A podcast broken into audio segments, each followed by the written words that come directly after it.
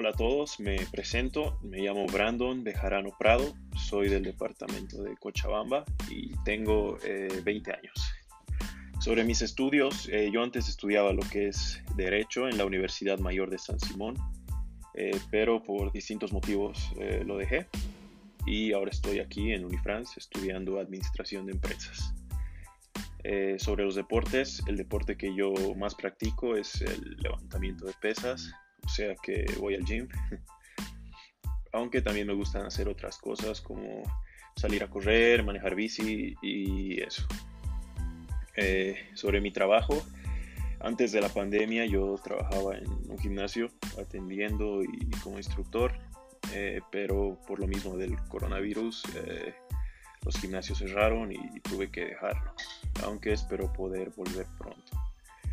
Eh, donde me gustaría trabajar a largo plazo, eh, yo creo que en una empresa grande como la Cervecería Nacional o poder abrir mi propio gimnasio.